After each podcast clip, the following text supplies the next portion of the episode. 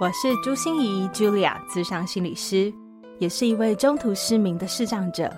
在咨商室里，我听你说；在 Podcast 里，也邀请你来听我说那些肉眼看不见，但是心里却更能看到的心理学小技巧与翻转人生的故事。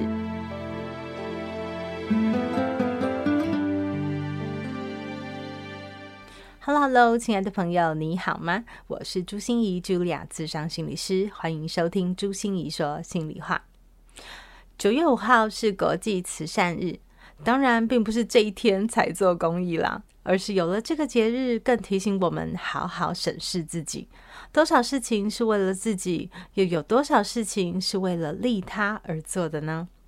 而今天我要跟你分享的一本书叫做《一群傻瓜绕台湾》，副标题是“盲人环台为公益而跑，感动记录”。对，你没有听错，就是看不见的吴春成师傅用他的双脚路跑环台，为各个弱势团体募款。结果不止他一个傻瓜坚持了这个梦想，更有一群傻瓜跟着他一起创造了到目前为止六次，今年底又会有第七次的路跑环台计划。吴春成师傅之所以让人特别感动哦，不只是因为他是一位中途失明的视障者，还是因为他今年已经六十七岁了。你能想象，嗯，自己六十几岁的时候还能够坚持梦想吗？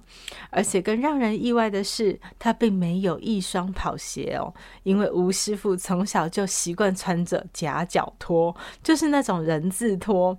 但是就是这双夹脚拖，却让他一天跑上一百公里耶！而他的陪跑员也是盲人环台为公益而跑协会的创始人之一哦，陈宇德。他的陪伴。他的号召，他的记录，让这样坚持为社会公益奉献的梦想传得更远更广。有偷偷跟你说，他们的互动真的非常有趣。当吴师傅私下跟我说，他怕自己年纪大了会一直想讲很多话哦，我就跟他说不会啊，我听吴师傅上其他节目的时候都讲得非常好啊。然后陈宇的就在旁边很调侃的说啊，朱星宇，你不知道，我一直在后面哦，偷偷拉吴师傅的衣角，要不然主持人都不知道怎么结束的好啦。还有哦，当我夸吴师傅的幽默很可爱的时候，他会严肃的纠正我说：“不是很可爱，是很帅。”是的，能够做公益，能够付出，能够有所贡献，真的是一件多么帅的事啊！我也想把这种感动感染给你，所以准备了三本《一群傻瓜绕台湾》要送给你。快到我的粉丝专业朱心怡市长心理师参加抽书活动喽！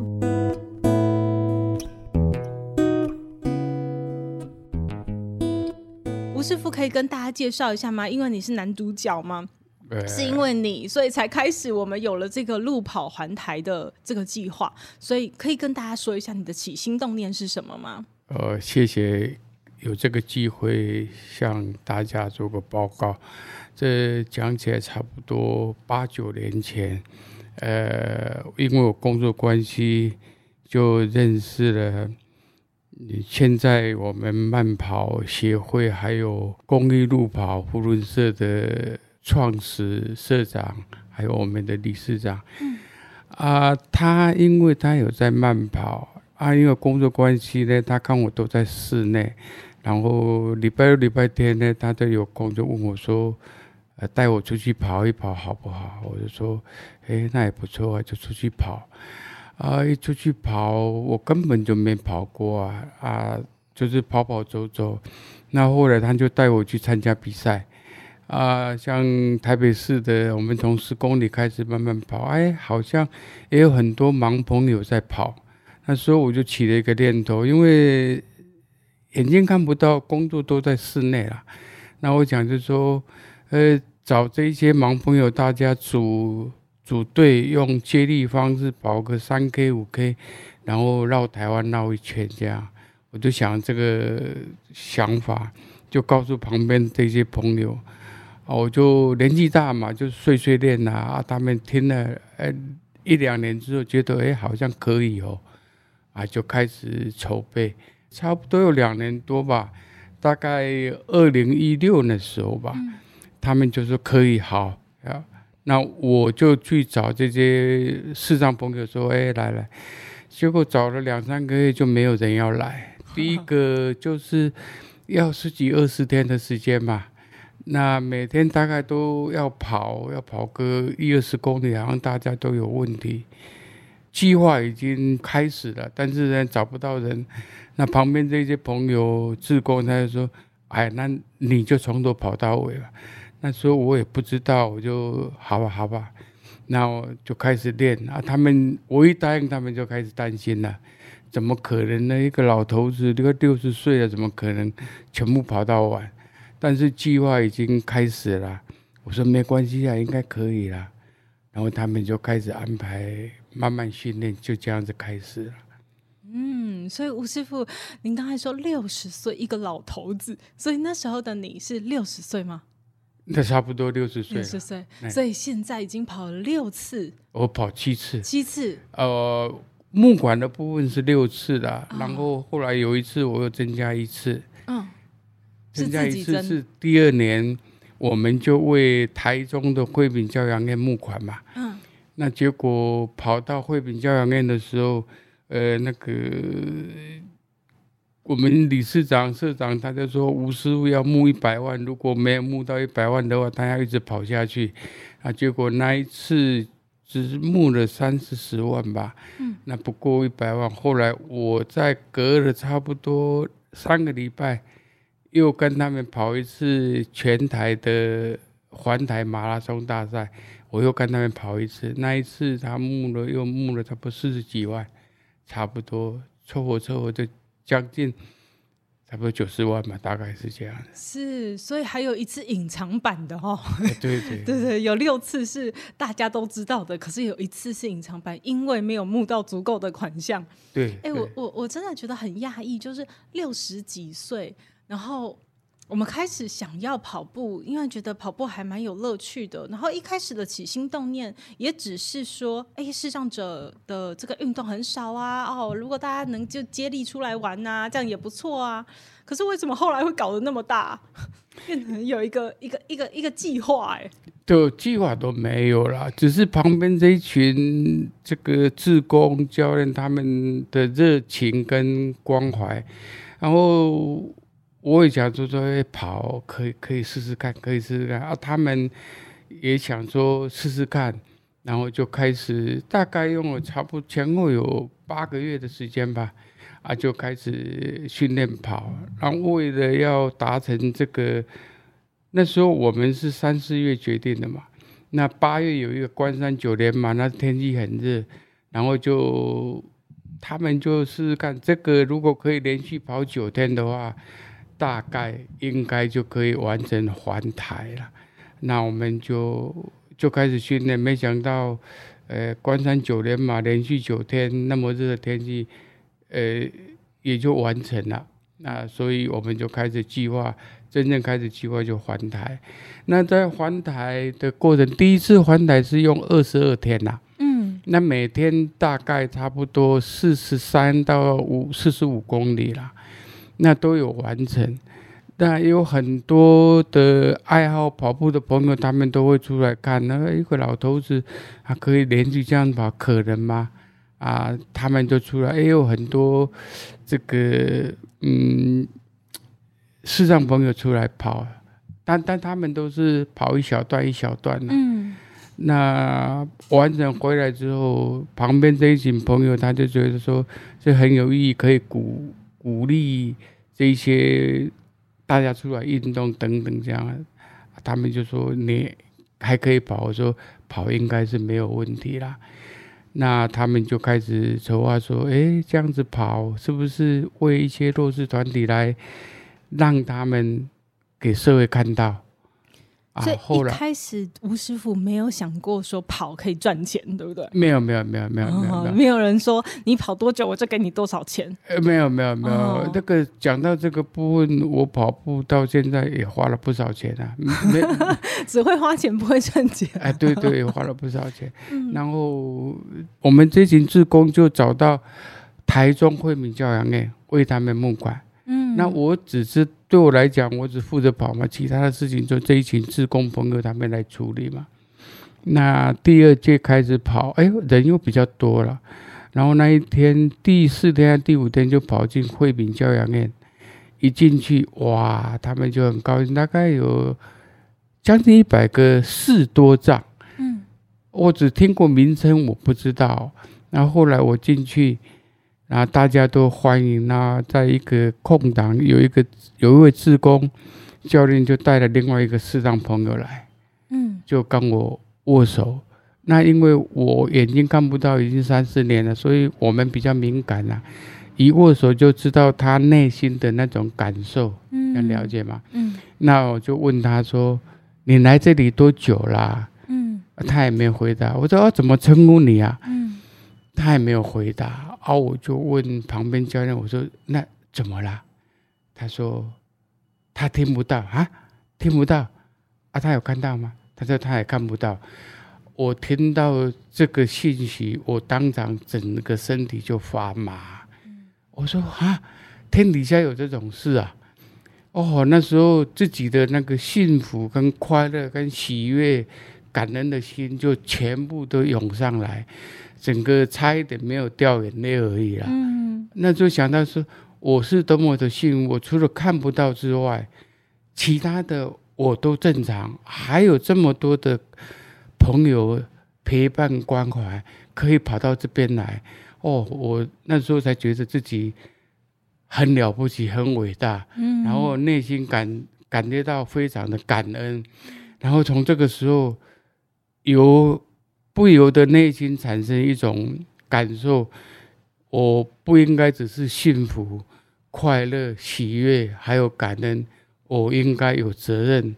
带着这么多人的关怀陪伴，然后去看那一些需要被看到的朋友，所以那时候我内心就发了一个愿，我一定要继续跑下去。如果有机会的话，然后让更多有爱心关怀的朋友能够看到更多需要被看到，真正能够给他们走出来的机会，所以我就一直跑下去。嗯真的是听到这里都觉得很感动哦！你想想看，那个手传来的温度和那个颤抖的感觉，虽然是无声的，好，你也不知道发生了什么事。可是当别人跟你讲说这是一个视多障的朋友，又看不见又听不见，对，那时候真的是由衷的会有一种很感动的感觉。可是也会觉得哇，我能小小的我能为这个世界尽一点力。那是多么好的一件事，是，嗯，所以我想我的梦想也是这样啊。我最想要做的事就是我要把心理学推广到全华人世界。那为什么我想要这么做？因为心理学真的帮了我太多忙。然后，那我觉得我太幸福了。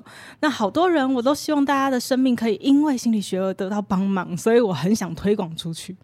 对，所以我在想，那一个小小，我们虽然真的是小小的力量，可是我们能为这里尽一点力，我们就觉得好开心。我也是回馈了。当我三十几岁生了一场病，看不到之后，社会各方面的协助帮忙，嗯，我想是我，我接受太多的恩惠跟协助，回馈的太少。嗯，到六十岁的时候，有这个机会，可以把自己提供出来。回馈这个社会，这是我的荣幸。嗯嗯嗯，好啊。那等一下想问一下宇德，因为我们都呃，应该是要跟各位介绍一下哈。因为我们的视多障的意思就是除了视障以外，哈，还可能会合并的其他的障碍，可能它是合并的听不见啊，可能它是合并着这个自闭症啊，可能是合合并着其他的肢体障碍啊，或脑性麻痹啊，等等等，对不对？那看起来我们的。呃，吴师傅啊，一开始真的起心动念只是想跑，跑好玩的，然后让视障朋友都可以有一个这样子的有成就的运动，嗯，那觉得还不错。可是他后来因为志工们的怂恿之下，哈，志工们都已经安排好了这些计划，然后也让吴师傅开始感觉到哇，做这件事真的超有意义，所以我一定要坚持继续跑下去。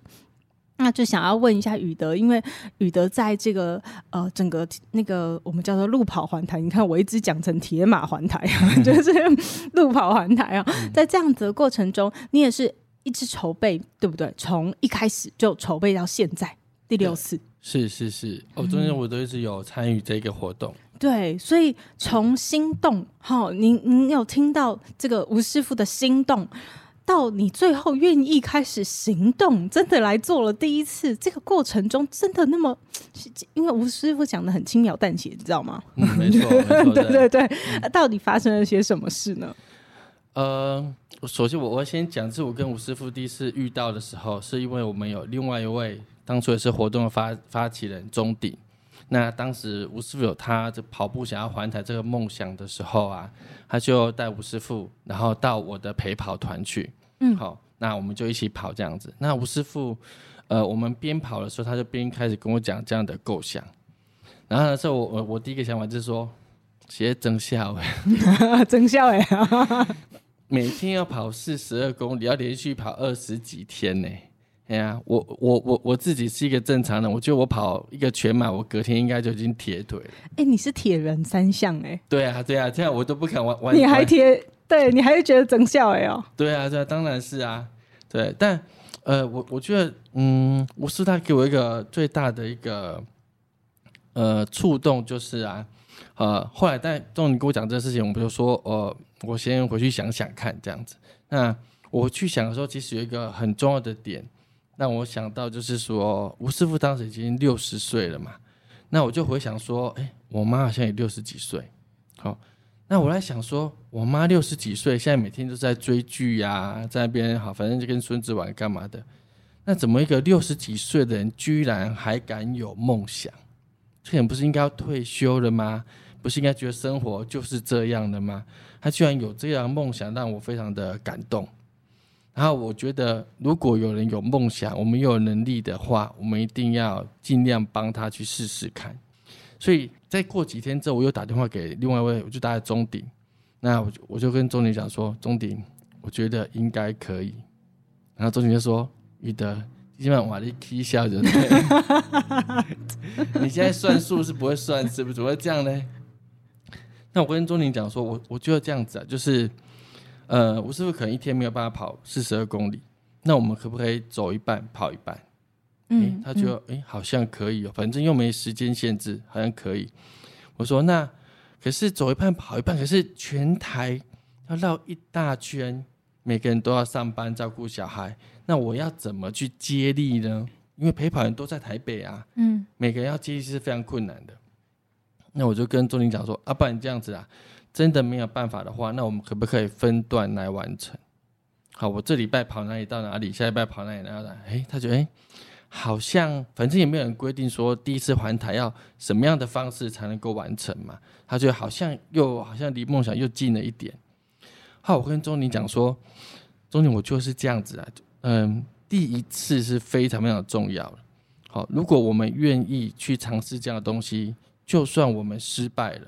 我们都会是台湾第一个最接近成功的那一个人，嗯，因为我们可以把不管是我们失败在哪一个点，我们可以把这个记录，然后留给后面的人，说我们曾经做过这样的一个事情，即使他是失败的，我觉得这样的过程都可以感动到更多的人。第一个傻瓜就说服了第二个傻瓜。我我就觉得你真的是一个另外一个疯子，而且你这个疯子，你就只是听到呃钟鼎教练。转述吴师傅的梦想是这样吗？啊，不是，在在呃，他来跟我跑的时候，他有他有跟我讲这个梦想。哦、啊啊，他也有直接跟你说。对对对。所，所以你那时候就觉得他是玩真的吗？因为你知道很多人都是嚷嚷嚷嚷嘛。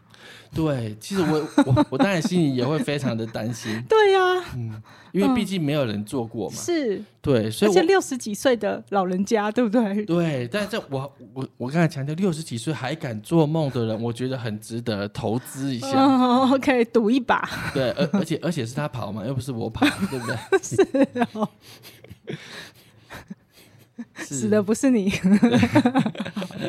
嗯，对，所以我就是因为这样这样的一个。呃呃，驱动之下，我们开始召集了很多的陪跑员，开始来帮他训练这样子。嗯嗯嗯嗯嗯。对，所以呃，其实钟鼎他有跟我讲过，之前他们就试过，然后试过召集了呃七十几个陪跑员哦，有一个就为了吴师傅一个。对对对。有没有太夸张了？但是一个一个月后就团灭了。哦，因为因为吴师傅住的地方比较远呐、啊，嗯嗯，然后陪跑员各自又有一些跑步的一些活动，所以大家带来带去，发现哇，这样交通上面花了太多时间了，所以慢慢慢慢就变很少，后来只剩下就中鼎陪他跑这样子。嗯，所以中鼎其实有先去经历过这一段，嗯，他觉得哇，这个难度真的很高，对。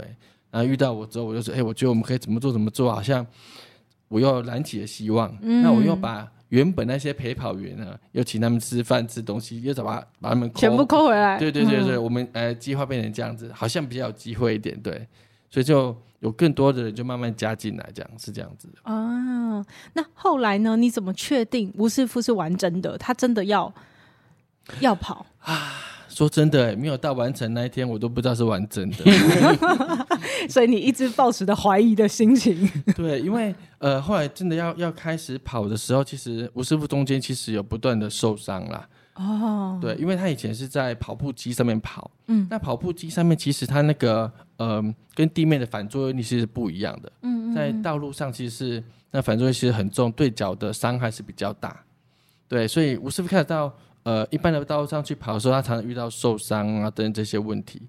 然后我记得吴师傅当时还，他跑完第一次的全马的时候，跑了万金石，然后他就报了很多个一百 K，一百公里，嗯，报了八个，哎，报了八个。然后我中间还有一张是他到我忘记是什么马拉松了，然后他的折返点一百 K 的地方，五十公里的时候一张照片，嗯，对啊，那张照片呃后来没有完赛。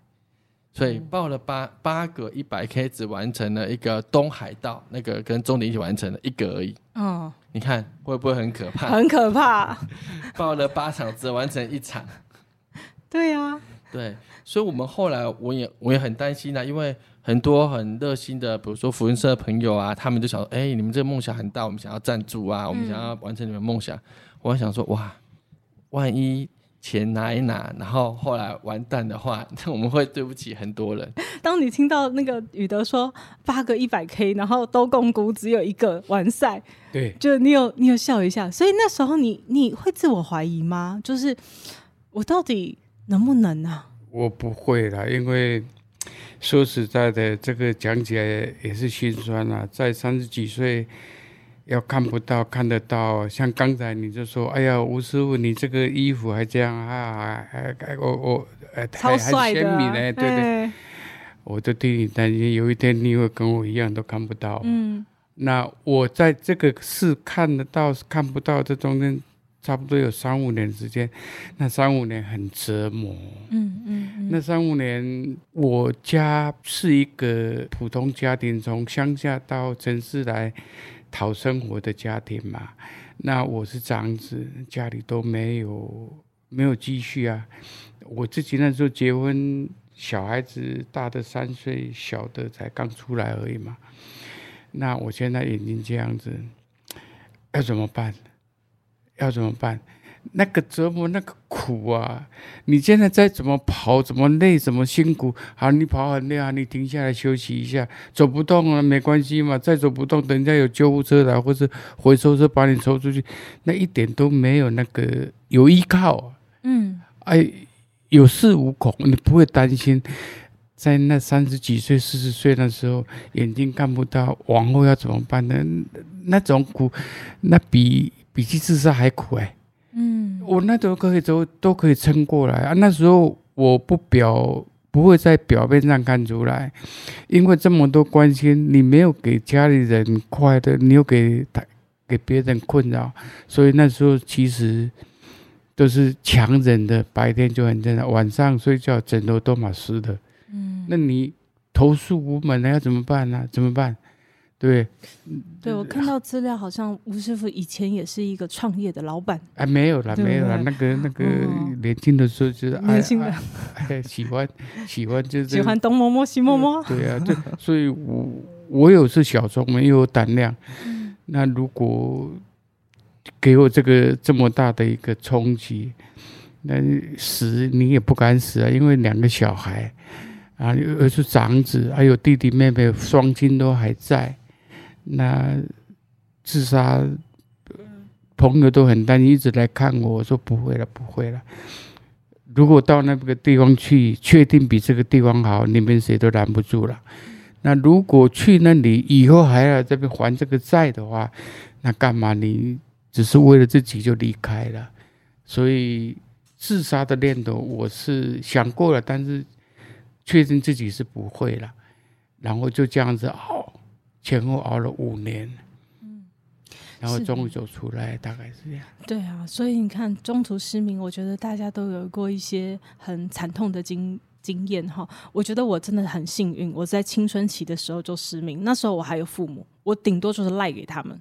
哦，哦，就是你，反正你们决定，你们要我怎样求医，然后要呃偏方，要三跪九叩啊，我都配合。那反正我看不到，就是你们害的，你们要负责。对，可是像吴吴师傅这样子，是事业有成，然后婚姻有成，有两个孩子，然后上面又有双亲，那个时候自己在面临这样中途失明，我我相信那个苦真的是非常苦。因为求生不得，求死不能，也不知道彼岸在哪里，也不知道找谁求助。我觉得父母亲，我是长子嘛，父母亲特别的关心，又他还没有帮不上忙。那你说要去医治啊？钱如果说可以医得好，父母亲也会去借啊。那我朋友会帮忙，但问题不是钱啊。然后那时候。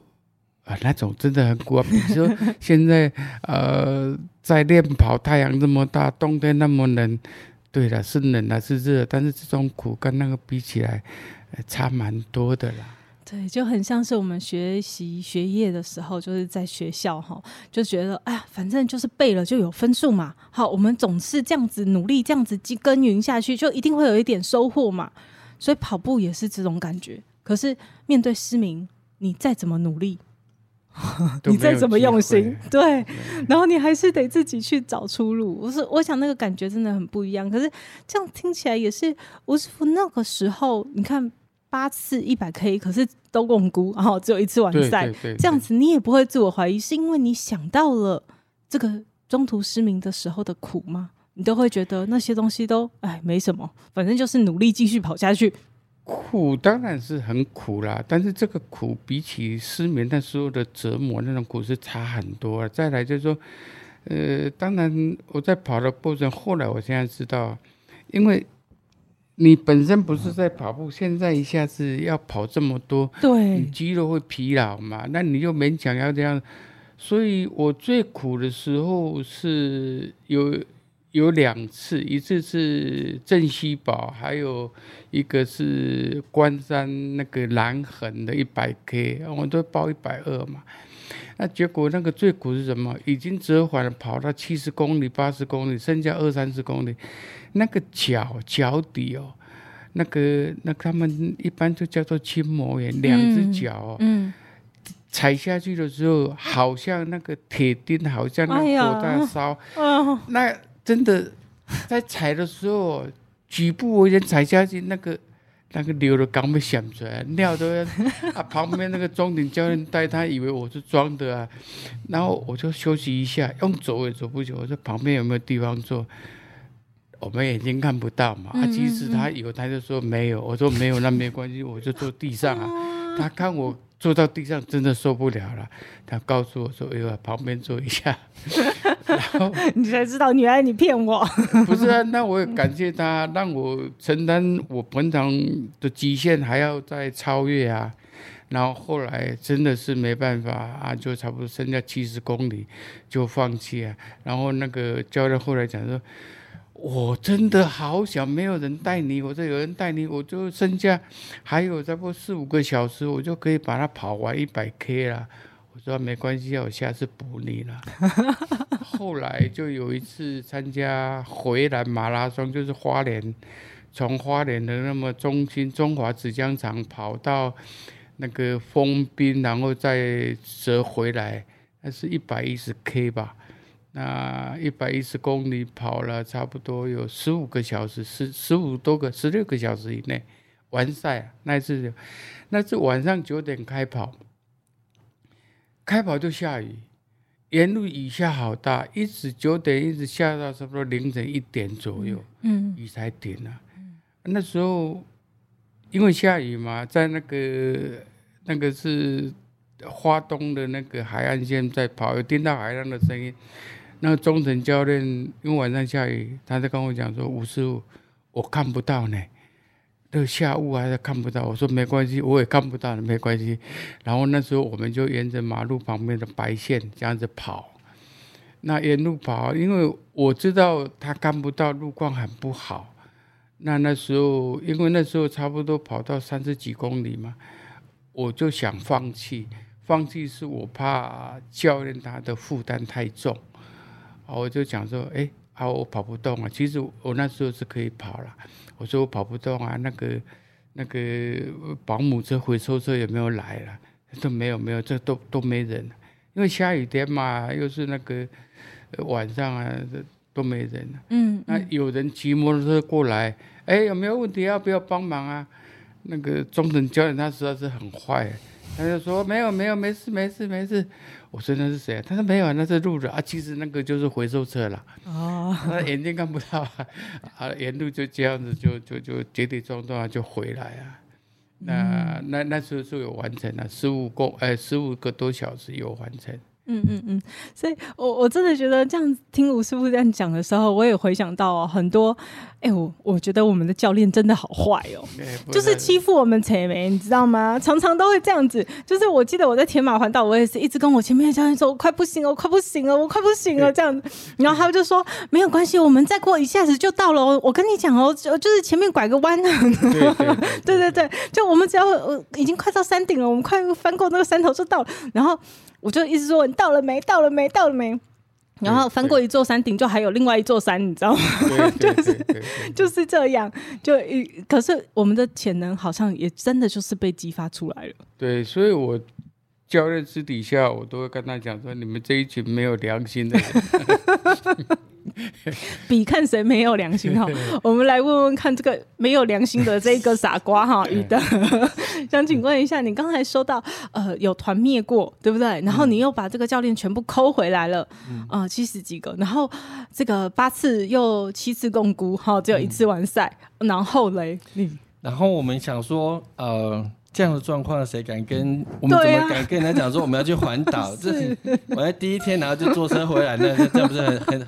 很惨嘛，嗯，所以后来我们才定了关山九连马的这个活动，对，就是我们如我们认为说，如果可以连续跑九天可以的话，那环岛才这个这个行动才才可以进行这样子，所以至少有一个测试的，对对，万一这个完成不了，不了那我们就、嗯、啊这个梦就可以结束了，对，所以其实呢，我那时候呃跑关山九连马，其实很多陪跑员大家也是从台北这样子下去的。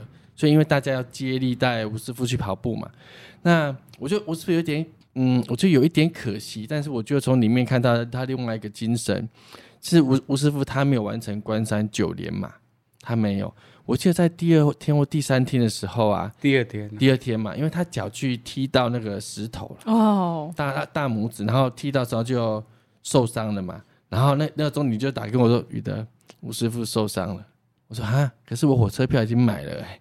他他，但是他说他他休息半天，看看看是不是呃第三天还可以跑，所以我那时候非常担心，我想说，呃隔天就是要定生死的时候嘛。那我觉得吴师傅他真的是那一天，我今天晚上还吃了消炎药啊、止痛药啊，然后隔天早上他又开始继续在那个赛场上，他又出现，嗯，嗯嗯，然后继续这样子把它跑完这样子，嗯嗯嗯，对，所以他吴师傅他他不是一个，你知道，因为昆山九连马有一个很重要的事情是。如果你有完成关山九连马的话，你就会在关山的游客中心，他们那边有一个英雄榜，嗯，就会写下哦某某人曾经完成关山九连马，对。但我觉得那个榜对吴师傅已经没有很重要了，因为他完成了环台的。但从那个那个里面，其实我就看到吴师傅的那个决心呐、啊。但关山九连马完之后，我们又做了一个啊，那个陪跑员真的是非常坏的事情。自首无罪，赶快招。对，就是好了。那那那那关键九连马完成了嘛？那那跑步要环台需要很多志工啊。对，那这时候怎么办？很多人需要资源嘛。那我觉得这个很坏的事情，吴师傅其实他也有一份呐、啊。对，吴师吴师傅就说要请所有的陪跑员来吃饭，嗯嗯，就是庆功宴。对，关山鸿门宴，鸿门宴，我就觉得鸿门宴 真的是鸿门宴的。对，然后我是不是就讲了啊？非常感谢大家，对，然后然后钟鼎就说，嗯，好，好，余德就我们这样子，既然九连马已经完成了，那哦对，要先喝很多酒，好，喝很多酒之后，好，九连马已经完成，那我们来讨论一下环台的事情。酒酣耳热的时候，对，那当时有一个陪跑员，那个呃黄静尧大哥，嗯、他就站起来就说：“好了，不用讲了，我把我明明年五天特休假捐出来，好，你把最难最远的地方给我。”所以他就认了屏东到台东这一段，嗯，然后你知道到屏东去，当时那个飞机还不是。非常稳定，所以他是从台北坐火车坐到屏东，嗯、再从屏东北吴师傅跑了五天。嗯嗯嗯，对，所以那一次鸿门宴全部都有录音录影，然后上传 FB 做记录。嗯，对，这些人都跑不掉。嗯嗯，对，所以就是因为有这样的一个事情之后，所以后面才开始又进行另外一段的训练活动，这样子。嗯，哇，我觉得听宇德这样说，我就会觉得说这一切都是梦。但是就是因为是梦，所以后来就是梦想成真了。嗯哦，哎、欸，所以这次访谈，我真的觉得我有三个很重要的心得，一定要跟大家分享一下。第一个是，你看六十岁都可以做梦，嗯，好，只要你敢做梦，只要你真的有梦，你到处嚷嚷，就会有很多傻瓜 愿意跟你一起来成就。但是你要真的玩真的，就算你失败了好多次。哦，这就是我第二个很重要的心得，就是就算我们失败了好多次，那个梦想失败了好多次，共估了好多次，然后还是没有完赛，可是别人看到你的过程、你的精神、你的努力，还是会支持你下去的。哦，然后第三个就是世界上真的很多傻瓜，所以所以你不怕捞不到傻瓜，你知道吗？但是他们客气啊，其实他们的热情、跟关怀、跟爱，他们就讲说是傻瓜，其实不是，这是大爱。是是是，所以我想下集的时候我们会再来多分享一下哈，这个大爱就是这个愿力和这个大爱相互成全、相互吸引，这个过程到底是怎么发生的？那，但是我我想说，今天节目的最后，因为真的非常难得，我们可以邀请到六十岁的长辈哈，六十现在已经六十六了，对不对？呃，六十七了啊，六十七了，来我们的 podcast，这最近这几年才新兴的这个 podcast，所以我们一定要请长辈们多给我们开示几句哈。就是我觉得吴师傅从呃，你看从原本的风光得意，然后因为中途失明的关系。好，因为是因为疾病吗？是因为什么原因？嗯，也是病啦。因为年轻的时候年轻气盛，喜欢喝酒嘛。啊、那喜欢喝酒也是个病呐。然后没有病喝到有病啊，然后就产生一些病变嘛。是是是。现在回想起来，老天他把我留下来，真的是。好像我可以做一些事吧。我现在回想起来，年轻的时候，那时候以前没有酒驾的问题嘛，你喝酒还是可以开的，只要你不要去撞死就好了。对。那我那时候自己常常晚上喝酒就回来，第二天早上，哎，我车子放在哪里啊？就到家里附近去找，就找到。现在回忆起来不止一次吧。那所以在三十几岁就生了一点这样子就。身体产生一些问题，生了一场病，嗯，到四十岁就完全看不到，嗯，连光嘴都没有，嗯，然后四十岁才开始出来工作，嗯，一直到快六十岁，嗯，然后碰到这一群朋友，嗯，然后刚好满六十岁那一年就退休，小孩子都大了嘛，那就退休就专心的在跑步。我现在除了跑步之外，其他都没。没有其他的工作，嗯，所以跑步就是我们的专职工作，哎，对，对不对？所以我觉得从呃吴师傅的身上，你会看到柳暗花明又一村。好，真的虽然是老梗，然后可是真的是人生没有绝境，也没有绝路，只要你会转弯转身，好像都会有另外一番风景。最后结束之前，吴师傅有没有什么特别想跟大家说的话？我要讲是感谢。这么多的朋友关心跟关怀，我不能只接受他们的关心跟关怀，我要把他们的关怀跟爱带去看更多需要被看到的这一些朋友们，让他们也能够跟我一样感受到幸福、快乐跟喜悦，因为他们的陪伴，我内心有不断的感恩，这是不够的。所以我有责任带着他们的爱跟关怀，去照亮台湾所有每个角落。还有最后，我要感谢老天，让我在三十几岁年轻气盛、最生命最美好、最强壮的时候，让我眼睛看不到那种挫折。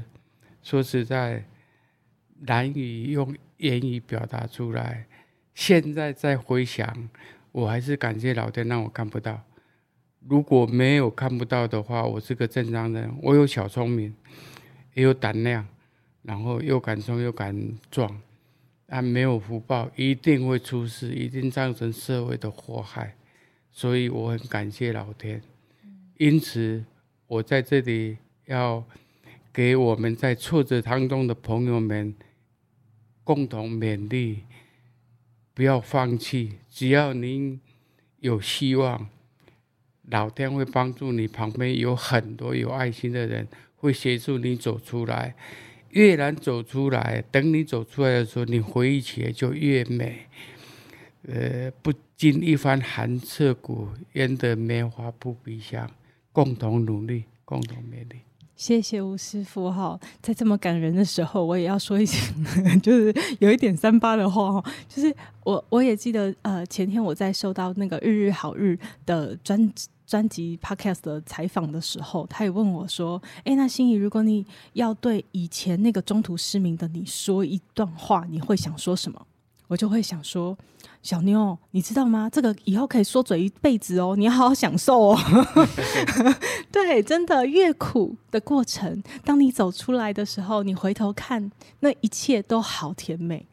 好，所以我们要很努力的让自己的生命更有意义，因为最好的感恩的回报，好，其实不是一直说我好感恩你，我好感恩你，而是我们真的做了一些事情，去发挥我们生命的价值，然后活出那个上天给我们的使命。谢谢两位，我们下一集再见喽！谢谢，谢谢，再见。心念转个弯，生命无限宽。如果你喜欢我的节目，邀请你可以继续追踪，并且给我五星评价和留言互动。如果你也感受到我们团队的用心，可以使用自由赞助的功能，给予我们实质的鼓励哦。咨商需求、合作邀约，或想要了解更多心理学的知识与故事，节目说明栏中都有我更多完整的资讯哦。